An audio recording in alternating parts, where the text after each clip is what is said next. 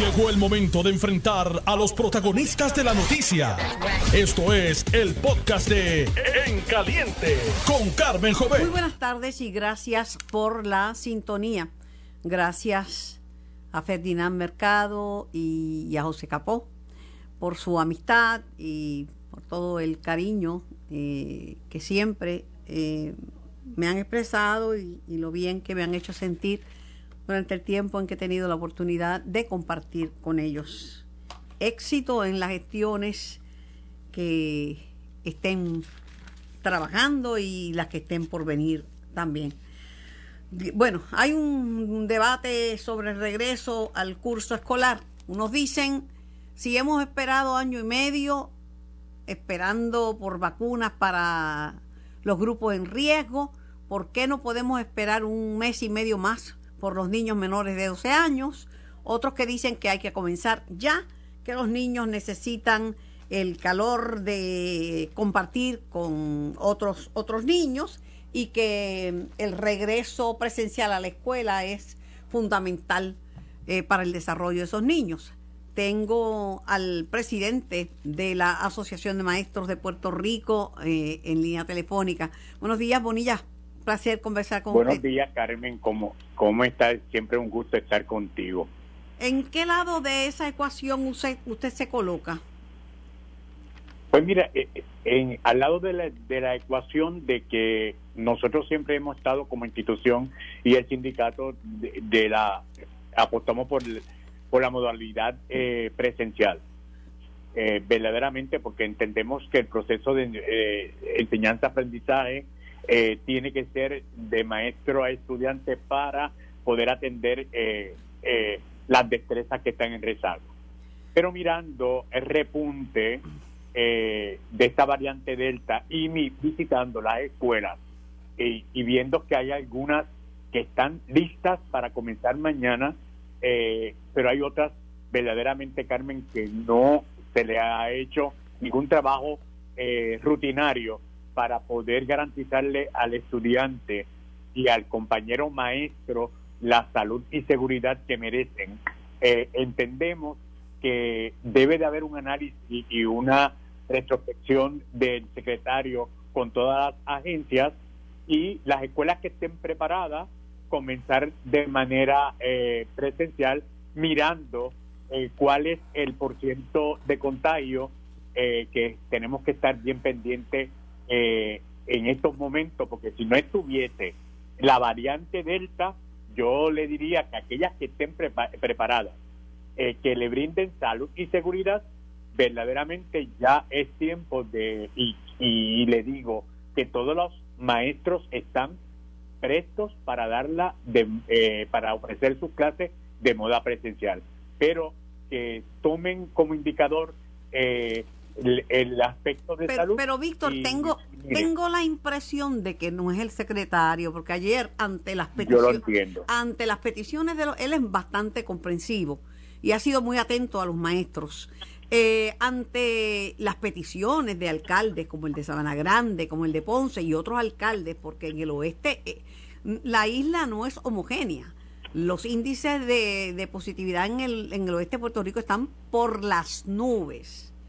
Y que no me digan que, que fue en Nueva York. Nueva York está en un 3%, aquí estamos en un 11%, un 11% a nivel global de Puerto Rico, pero con pueblos que están en los por encima de los 25, que no es cáscara de coco.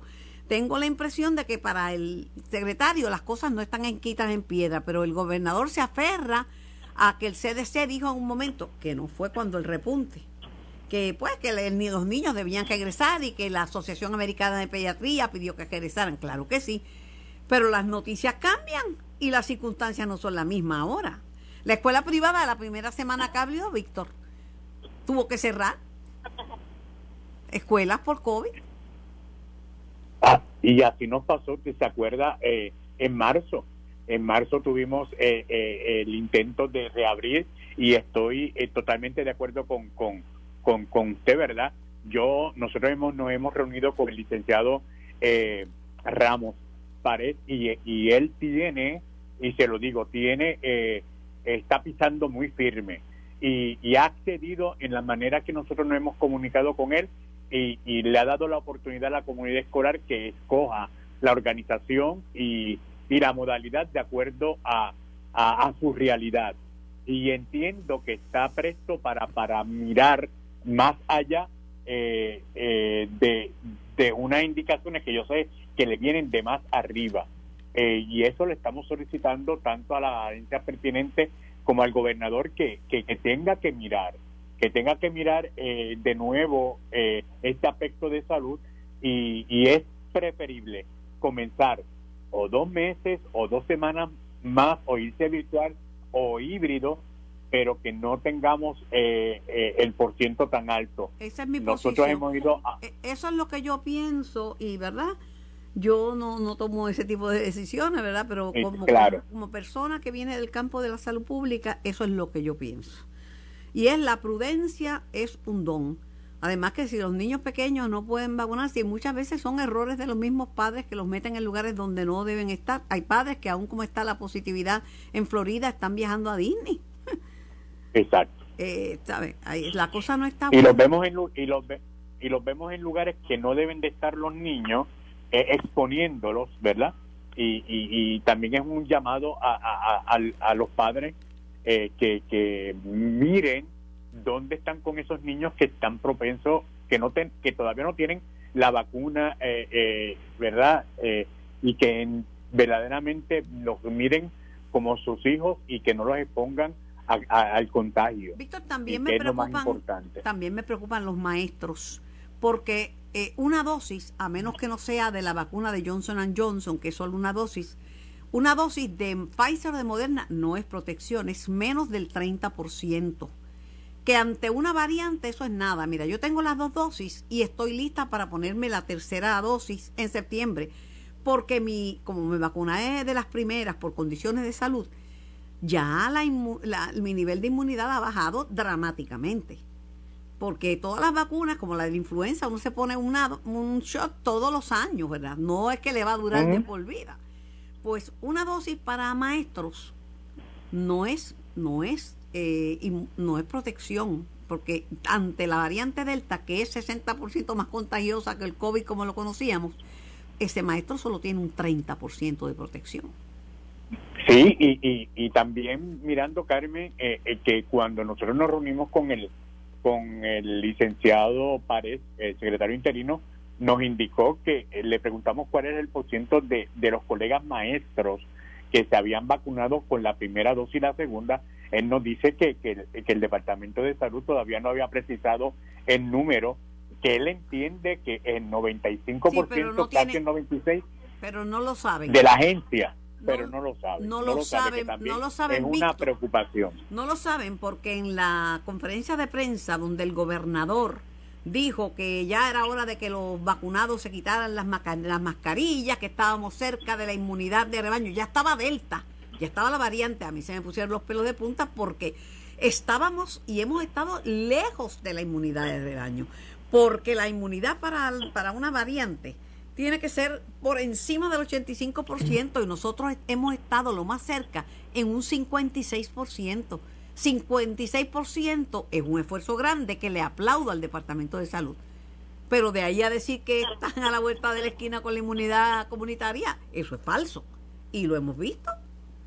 Y claro que sí. Los números no mienten, pero la gente cuando los informa, a veces sí sabe y tenemos que estar bien pendientes cuando, cuando tú vas a, reiniciar, a, a, reiniciar o a iniciar un curso escolar donde tenemos 222 mil eh, eh, estudiantes y casi 26 mil compañeros maestros que están prestos para dar esa clase presencial y tomar una decisión cuando está, eh, como usted dice, el porciento de positividad por esta variante Delta, hay que repensarlo.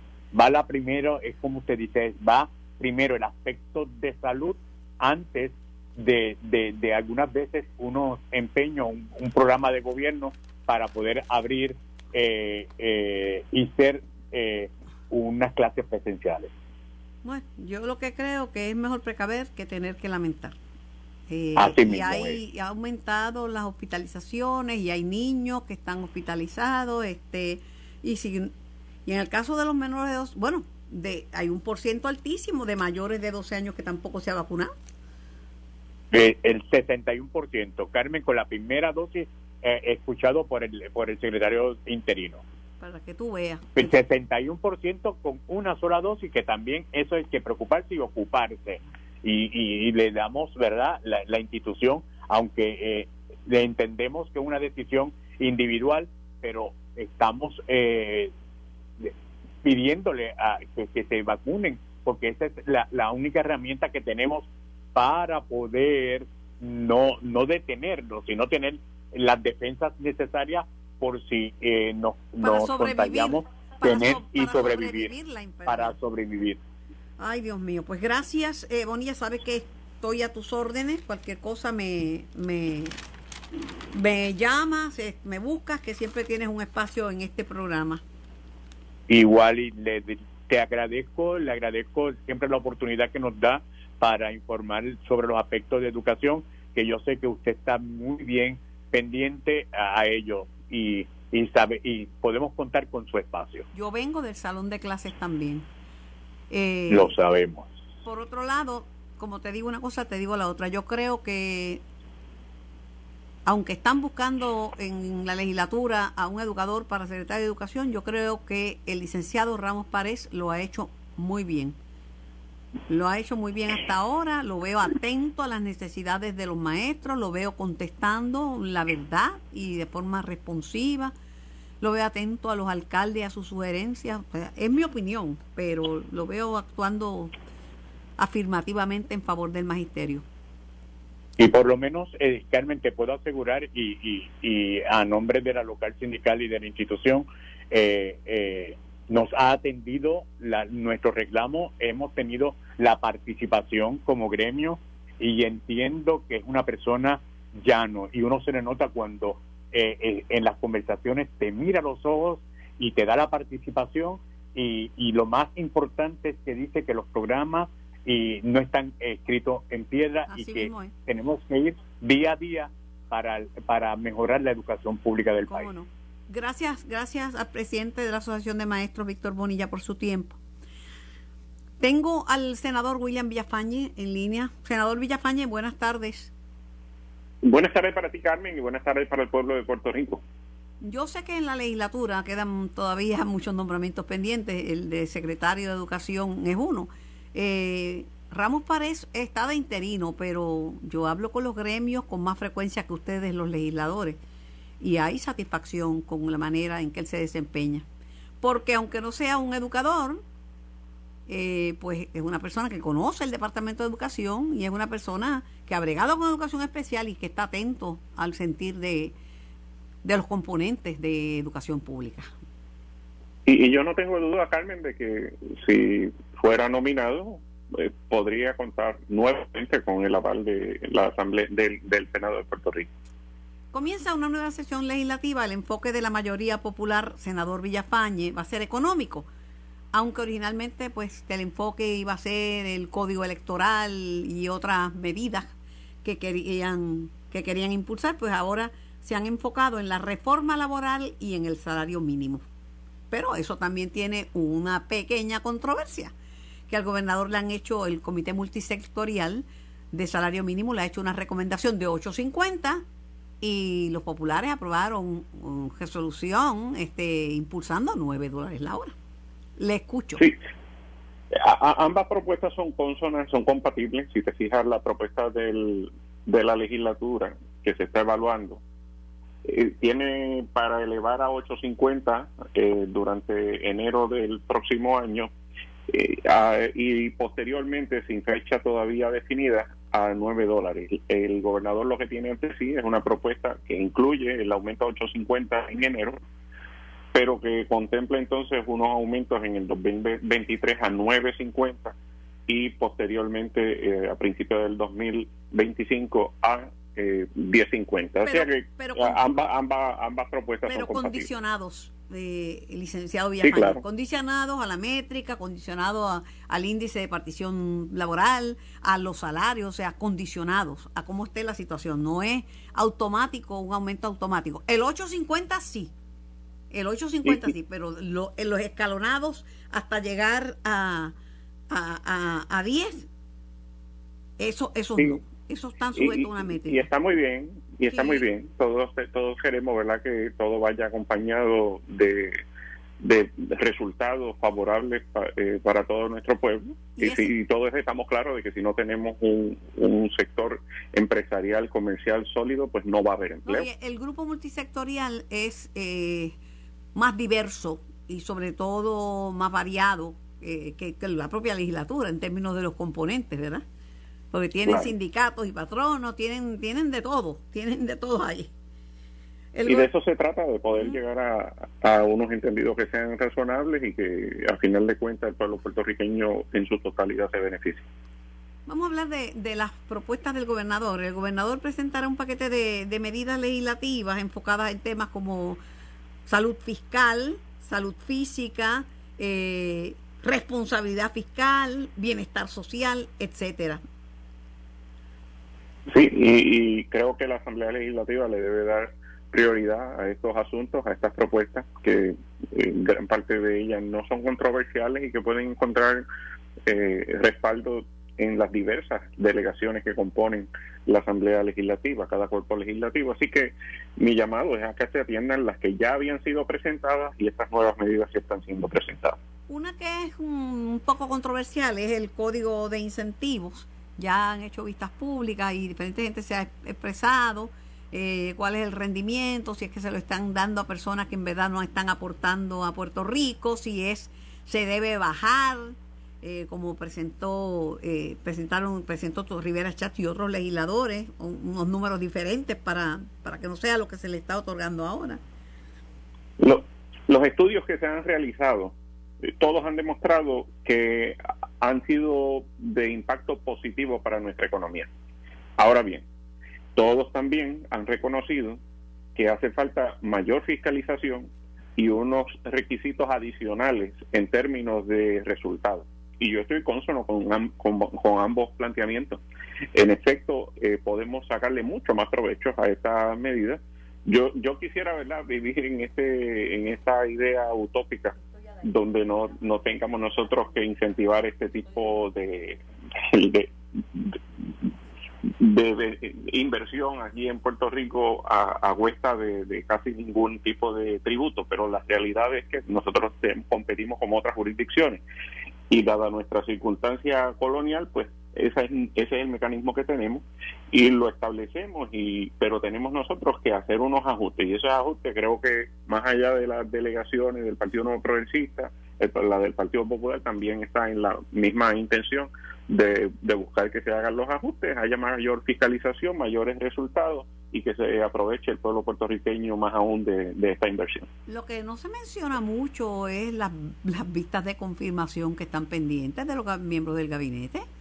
No se está mencionando, dan medidas y medidas aquí, medidas allá, pero nadie habla de, de una vista para, para el secretario de Estado, si van a colgar a Omar Marrero lo van a o, prevalecerá, qué va a pasar con el puesto de Contralor y con los que quedan pendientes, secretario de Educación o secretaria de Educación.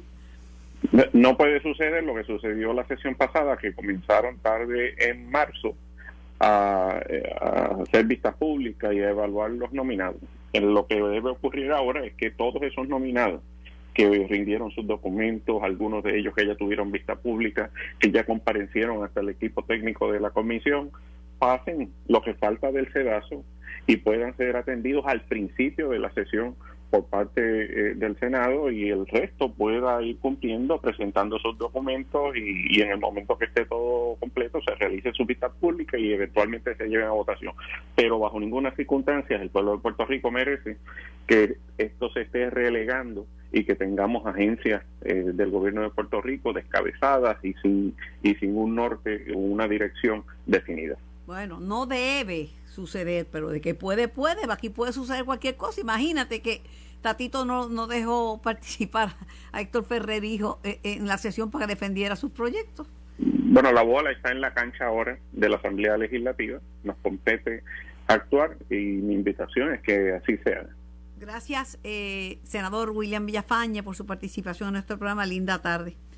Igualmente para ti, Carmen, bendiciones. Se me hace difícil pegarle un bellón, pero yo sigo tratando.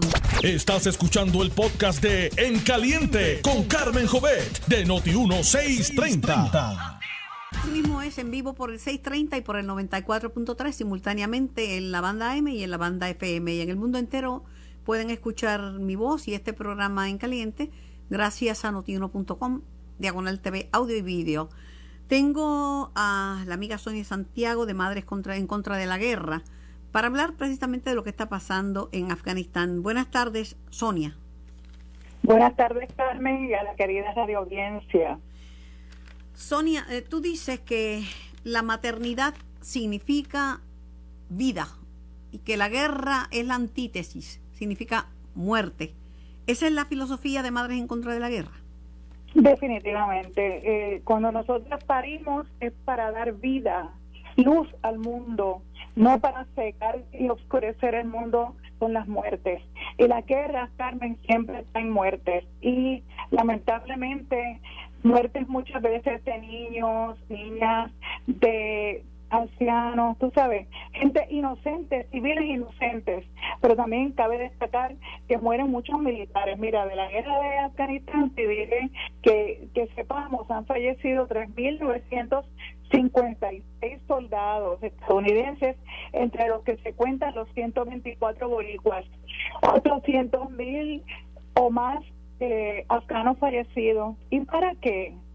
uno se cuestiona 20 años guerreando y para qué el mundo no es más seguro hoy que lo que fue hace 20 años y se ocupó Afganistán y se quedó en Afganistán con la excusa de que Osama Bin Laden era responsable del asalto a las Torres Gemelas que, murieron más de 3.000 personas que después descansen, pero luego, luego descubrieron que no había sido él, pero como quiera se quedaron allí.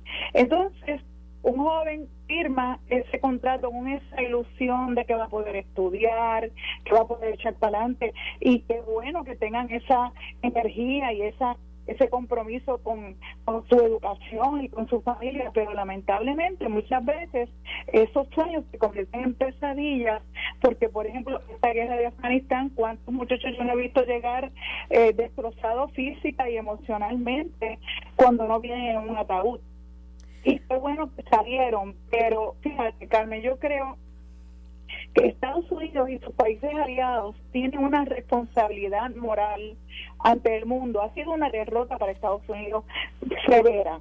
Y, es posible que coincido con los analistas previos de que es posible que esto le cueste la presidencia eh, eh, a, Biden.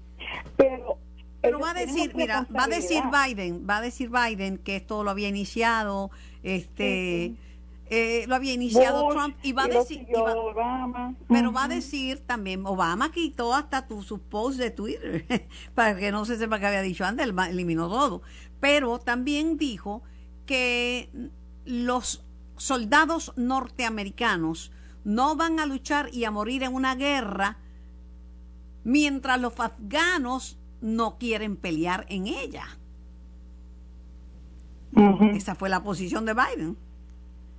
Sí, pero lo que pasa es que ya el gobierno de Estados Unidos, acuérdate que en la política internacional lo que se ve es al, al gobierno que, que, que se ve al país.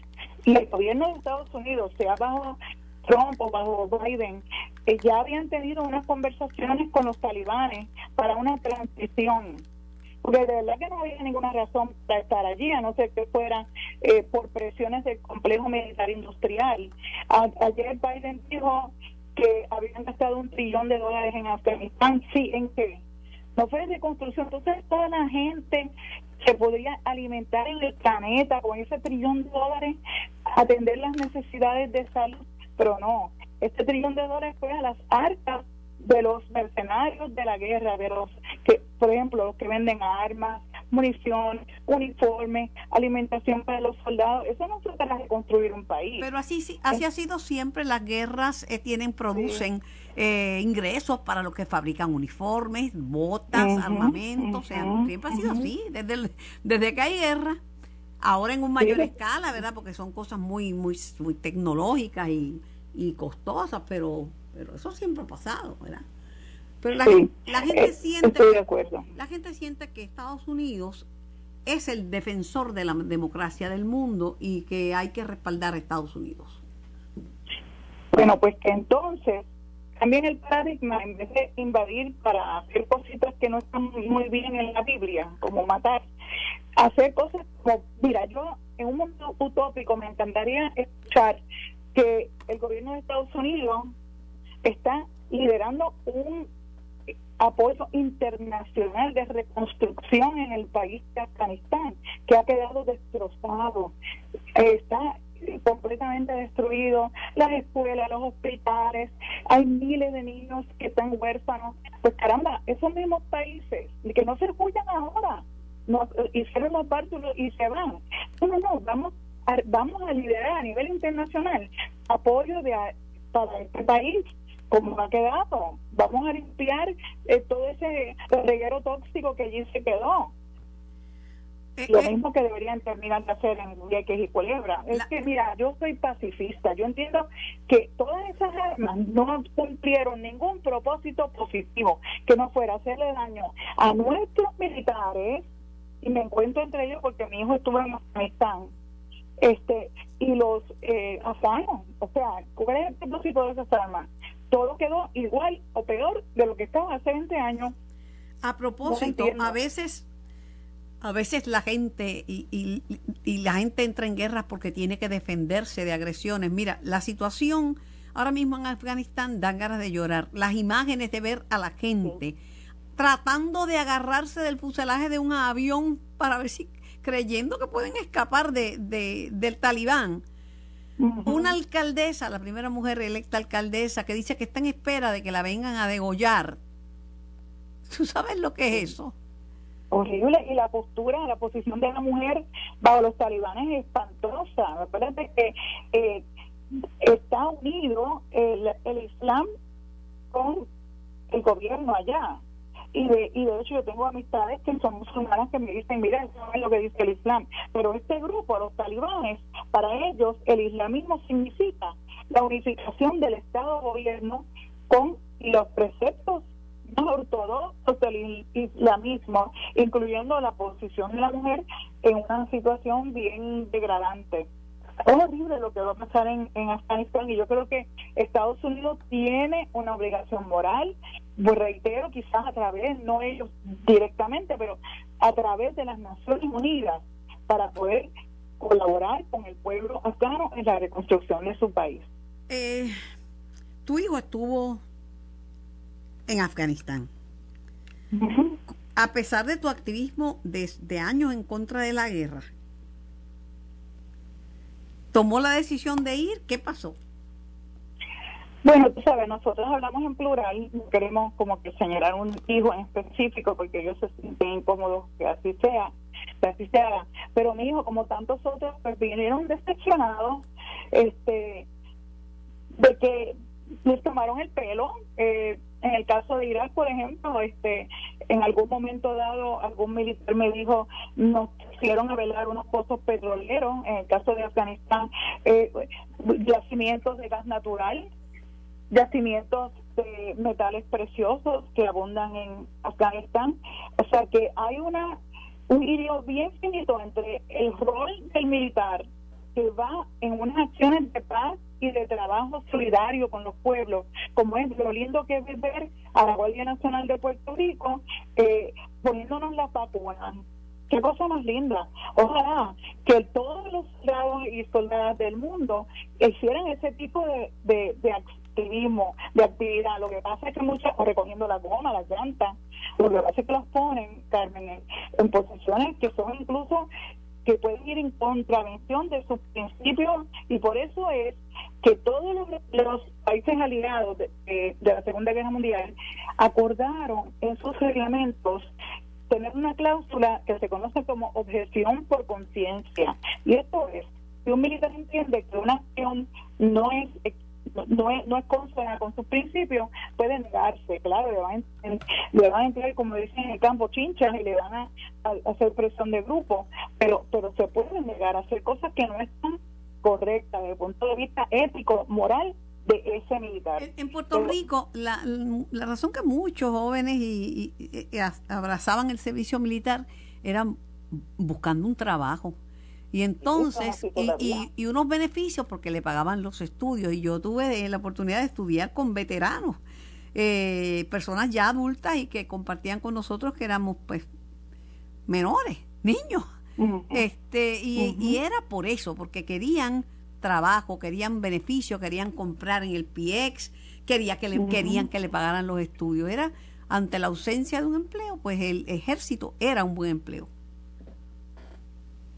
Sí, eso es así todavía, Carmen. Si tú ves el perfil sociodemográfico de los militares, tanto en Puerto Rico como en Estados Unidos, son muchachos generalmente que provienen de sectores humildes de la sociedad o sectores medios entienden que dentro de una carrera militar pueden mejorar su calidad de vida y la de sus familiares, estudiar, etcétera. El problema es, Triba, en que la mayor parte de las incursiones a los que los mandan en, en asuntos bélicos es de aguerrear, es aguerrear. Y de hecho tengo un muchacho eh, que se traumatizó tanto que se volvió literalmente loco en el entrenamiento básico porque él es de una religión bien cristiana. Y entonces ahí el, el que le estaba adiestrando le decía why are you here? ¿para qué viniste? él por la patria, por esto y lo otro él le decía no, no, you're here to kill estás aquí para matar mientras les enseñaba eh, cómo usar las armas entonces eso va en contradicción muchas veces con lo que el muchacho que iba a hacer. Claro. Pero esa es una realidad histórica de lo que significa la Fuerza Armada. Y eso yo quisiera que los jóvenes tuvieran esto bien claro antes de firmar un contrato militar. Gracias Sonia por tu participación. Voy a escuchar ahora al profesor Carlos Severino a ver cómo analiza lo que ha pasado, porque todo, las noticias cambian y lo que ayer era noticia, hoy se ha complicado y es diferente en Afganistán y en el mundo entero. Era Sonia Santiago de la organización Madre en contra de la guerra. Gracias, Sonia. Eh, profesor Severino, buenas tardes. Eh, saludos, eh, buenas tardes y gracias por la invitación. Conocemos tan poquito, aunque nos parecemos mucho por, por la presencia de árabes en España por más de siete siglos, pero conocemos muy poco de, del Oriente, del Medio Oriente. Pero ¿cómo usted ve la situación esa patética de ver la gente eh, aglomerada en el aeropuerto, agarrándose del fuselaje de un avión, pensando que pueden escapar del talibán?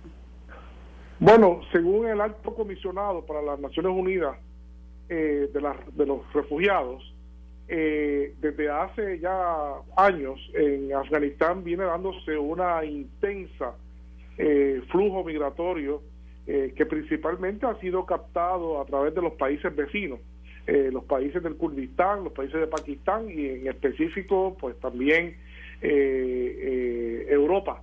ese proceso de migración o de emigración, para ser específico, se va a incrementar con la llegada del talibán, sin duda alguna, y específicamente se va a incrementar porque sabemos que estuvieron entre 10 a 15 mil personas que fueron empleadas, colaboradores del ejército de Estados Unidos y de las demás fuerzas de la OTAN que estuvieron presentes en distintas bases militares en el territorio afgano. Esas personas, conjuntamente con sus familiares, eh, se estima que son unas 300 mil personas. Todas esas personas hoy día pues se sienten amenazadas, temen por sus vidas. Eh, aunque ya al día de hoy, como usted muy bien dijo, las cosas cambian de un día a otro muy rápidamente ya al día de hoy, eh, el talibán ha hecho una campaña muy fuerte, desde, temprano en la mañana, eh, de tener presencia en medios eh, occidentales como la BBC y otros medios, asegurando de que, de que su nuevo gobierno va a ser un gobierno de inclusión, va a ser un gobierno más tolerante. Y tenemos dos, no debemos dudar de que el talibán del 2001, de 1995 a 2001, al talibán que ahora se asoma al poder, no es el mismo talibán no son los mismos. El Mulá Omar, que era una mentalidad mucho más restricta en cuanto a la lectura salafista del Islam, El salafismo es la, una versión, una corriente islámica eh, promovida mayormente por Arabia Saudita y el wahabismo, pues eh, son los que los que los que tienden a tener esa lectura más ortodoxa. Eh, en ese salafismo ahora de, del nuevo talibán, de la nueva gestión, pues se dan algunos a tipo eh, algunas ideas de que posiblemente no sea igual exactamente y, por muchas razones, Carmen.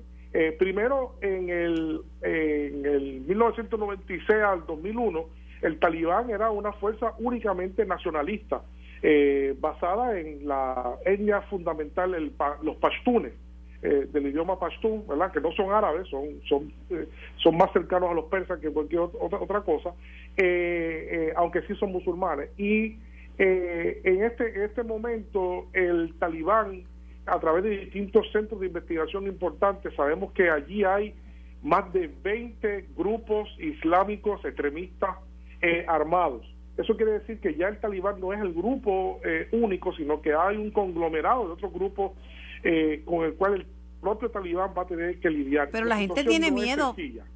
Profesor Severino, la gente tiene miedo. Bueno, Las declaraciones de, la, de una mujer de 27 años, alcaldesa, de que está en espera de que la vengan a decapitar, por haber violado las leyes del, del Islam, este han estremecido al mundo. Ella está, ella dio declaraciones a, a la BBC, a Reuters, a, a no sé si a CNN le, dio declaraciones, pero eso ha recorrido el mundo. Sí, yo vi las declaraciones de ella y tiene toda la razón. Tiene, tiene razón para temer eh, dentro de lo que fue la lógica del talibán en aquel momento. Ahora bien, eh, tenemos que ver si, si va a ser la misma edición o va a haber cambios como han dicho, ¿no? Eh, claro, el talibán, eh, Carmen, la verdad es que el talibán eh, ha demostrado que no es una, una agrupación en la cual se puede tener mucha confianza. En las propias reuniones, durante las propias reuniones con la delegación estadounidense en Doha, el año pasado, pues estando allí negociando el proceso de paz y la salida de los estadounidenses, hubo dos atentados con, con decenas de personas muertas. Así que pues habría que ver si lo que se dice es lo que se cumple, pero eh, hay una intensiva ofensiva en estos momentos, tanto de la diplomacia rusa como de la diplomacia iraní, la diplomacia china, que hemos visto que se ha reportado hoy, eh, buscando un acercamiento importante y garantías de que va a haber eh, cierta estabilidad de algunos procesos que ya estaban. Pregunta específica: la, la salida de las tropas es bueno para bueno o malo para Estados Unidos y pone en peligro el esfuerzo de estos 20 años en, en Afganistán? Eh, Carmen, el, resumen de estos 20 años es el saldo no es positivo para los Estados Unidos. No los, los objetivos más allá de neutralizar a Osama bin Laden, eh, pero no se cumplieron porque el talibán mantuvo y otras y otras fuerzas más que hay allí eh, todavía hay presencia, hay presencia de ISIS, hay presencia de otros grupos, hay talibán pakistaní, hay un conglomerado, como ya dije anteriormente, de fuerzas eh, extremistas, este, islámicas eh, allí presentes. O sea que los objetivos no se cumplieron, se gastó una cantidad ingente de dinero, algunos observadores hablan de cifras trillonarias del gasto, el dinero que hace falta para los Estados Unidos que tienen una muy débil y muy afectada infraestructura que necesita una inyección de dinero, como sabemos, hemos visto ya eh, que los presidentes se han expresado sobre eso. Así que yo creo que era una, una pérdida de dinero y eh, muy grande que Estados Unidos tenía que enfrentarse ante, además, la inminente victoria del talibán y su fortalecimiento eh, allí. Así que era, era obvio que sabíamos ya que había informes eh, era obvio hace más de un año. Y las palabras de Biden de que, y las palabras de Biden de que se van simplemente porque las tropas americanas no pueden no pueden pelear y morir en una guerra que los afganos no están dispuestos a hacer lo mismo. Eh, eh, Carmen, el tema también ahí pesa el tema doméstico. desde Vietnam para acá, Estados Unidos tiene un problema serio con las pérdidas humanas en conflictos en el exterior que el pueblo norteamericano no ve exactamente cuál es el beneficio para el ciudadano común y se van enterando de gastos muy grandes. Así que el, el, eh, el propio Biden, lo que lo que demuestra todo esto es que estos 20 años de estrategia política han sido muy, muy este, eh, desacertados de parte de Estados Unidos. Esto no es asunto de Biden, esto no es asunto de Trump, de todos los presidentes, de Bush para acá, yo creo que han mantenido una política desacertada hacia esa área en, particular. Eh, y por eso es, la, es la, la, salida, a mí, a mí me parece. y la salida también es, es calculada, Carmen, perdón, es calculada porque además, al salir de allí Estados Unidos físicamente es un alivio, pero a la misma vez ellos cualquier grupo de inteligencia importante de esos países que son tienen medios importantes para saberlo, sabe que ahora el problema se, se transfiere a los principales enemigos de Estados Unidos. la, inseguridad ahora en Estados a Rusia y a China. Pero en Estados Unidos se le percibe a la nación como el paladín de la democracia, de, de la verdad, de la justicia, o, o esa visión de de Estados Unidos como el mantenedor del, orden y la paz mundial ha variado aún en suelo americano? Eso está variando, incluso en suelo americano, eh, eh, indudablemente, indudablemente, ¿verdad? Y, los acontecimientos así lo, lo dictaminan. Eh, Estados Unidos tiene problemas serios internos de, cohesión, eso lo sabemos. Ahora hemos visto el, el nuevo censo que ha traído datos contundentes sobre nuevas realidades de identidad al interior del país, que eso se transferirá obviamente al terreno político y particularmente al manejo de la propia democracia en los Estados Unidos. Así que es un momento importante en el cual Estados Unidos pues, tiene que hacer una mirada muy seria a su interior y también a su exterior. Escucho comentarios, y con esto lo, lo dejo, escucho comentarios de que ya en Estados Unidos están anticipando actos terroristas del talibán con motivo del 11 de septiembre? Eh, esos son elementos especulativos, no, podemos decir que eso tenga base alguna. Eh, Estados Unidos cuenta con aparatos importantes de seguridad, igual que lo cuenta con Rusia y otros países importantes, y yo creo que ahora pues, pues entrarán en, en mucho análisis mucho estudio. Ya la semana pasada hubo ejercicios conjuntos de Rusia y China al más alto nivel, ejercicios antiterroristas, ¿ah? este, precisamente ante lo que era inminente y era el ascenso al poder del, talibán. Pero vuelvo y digo, el, los nuevos dirigentes del talibán eh, son otros, no son los mismos, y hay que dar un poco de tiempo para ver cómo se manifiestan y cuál va a ser su juego con el poder. Eh, eh, Carmen, el objetivo del talibán va a ser el mismo. Posiblemente la morfología política sea distinta, pero el objetivo es instaurar, que ya lo han dicho, una, un califato. Y como parte de ese califato va a tener bastante presión de los otros grupos que son también eh, fundamentalistas de que se expande ese califato a otros países eh, de fe, fe musulmana. Pasa que allí también hay otras otras y otras creencias religiosas y otros grupos. Hay, hay, hay además de musulmanes, hay cristianos, hay budistas, hay shintoístas. Eh, eh, eh, Afganistán no es un país homogéneo. Afganistán es un país muy diverso. Muy diverso. El 90% son de confesión islámica sunita, pero ahora mismo hay otros grupos armados que fueron marginados en el pasado. Hay una, un grupo armado de los Hazaras el grupo Hazara, que es un grupo turcomano de la región importante allí que se ha armado eh, ya desde hace años, se ha constituido una defensa, autodefensa. Por eso digo que ya no es lo mismo, inclusive tienen conversaciones con los talibanes, han participado con los talibanes. El, el cuadro es eh, más complicado eh, que lo que fue en el pasado, un pequeño grupo nacionalista extremadamente y religioso, que era muy homogéneo. Ya no lo es así hay que, hay que ver, hay que estar muy pendiente de lo que va a suceder allí. Pueden pasar muchas cosas. Y, y Carmen, lo más importante es que Asia Central, donde se inscribe este proceso, eh, se ha convertido en una de las regiones más importantes para la economía global en, los próximas, en las próximas décadas. Así mismo es. No se sabe si el interés de la democracia o los recursos económicos de esa fructífera área. Bueno, eh, en, en, geopolítica sabemos que es eh, realmente eh, ambas cosas. Lo que, lo que, ambas cosas, pero más, más, pudo, el, más pudo el dinero que, que lo otro. Eh, sí, ambas cosas. Gracias, profesor, por su tiempo. Gracias por colaborar con nosotros aquí en En Caliente. Que tenga linda Yo quisiera así decir, Carmen, una cosa que es importante es que no evitemos, por favor, pensar de que el Islam es una religión de, de fanáticos. O el Islam es una religión eh, de hecho, una religión hermana del cristianismo, del catolicismo, es una religión de paz. Como en cualquier religión hay elementos extremos. No olvidemos lo que sucedió en Irlanda del Norte. O sea, en cualquier en Irlanda del Norte murieron por el terror religioso cristiano.